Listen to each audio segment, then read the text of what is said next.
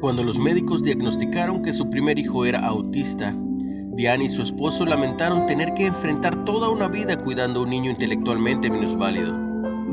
En su libro Fe Inquebrantable, ella admite haber tenido, admite haber tenido que luchar, reajustando sus sueños y expectativas por el futuro de su querido hijo.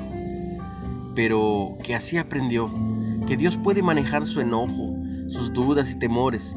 Ahora, con su hijo adulto, Diane usa esas experiencias para alentar a padres con hijos con necesidades especiales, hablándoles de las promesas inquebrantables de Dios, su poder ilimitado y su amor fiel, y asegurándoles que Él comprende que uno se entristezca ante tales desafíos en la vida.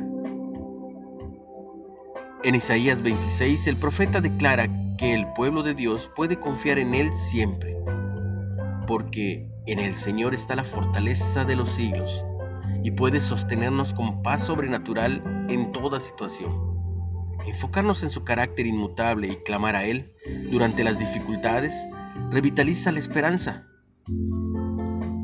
Cuando experimentamos o enfrentamos pérdidas, decepciones o problemas, Dios nos invita a ser sinceros con Él, ya que tiene poder para manejar nuestras emociones cambiantes y todos nuestros cuestionamientos. Aun cuando sentimos que nuestra vida se desmorona, Dios puede darnos una fe inquebrantable.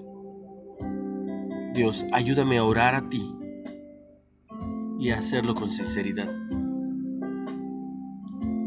¿Alguna vez te costó ser sincero con Dios cuando enfrentaste dificultades?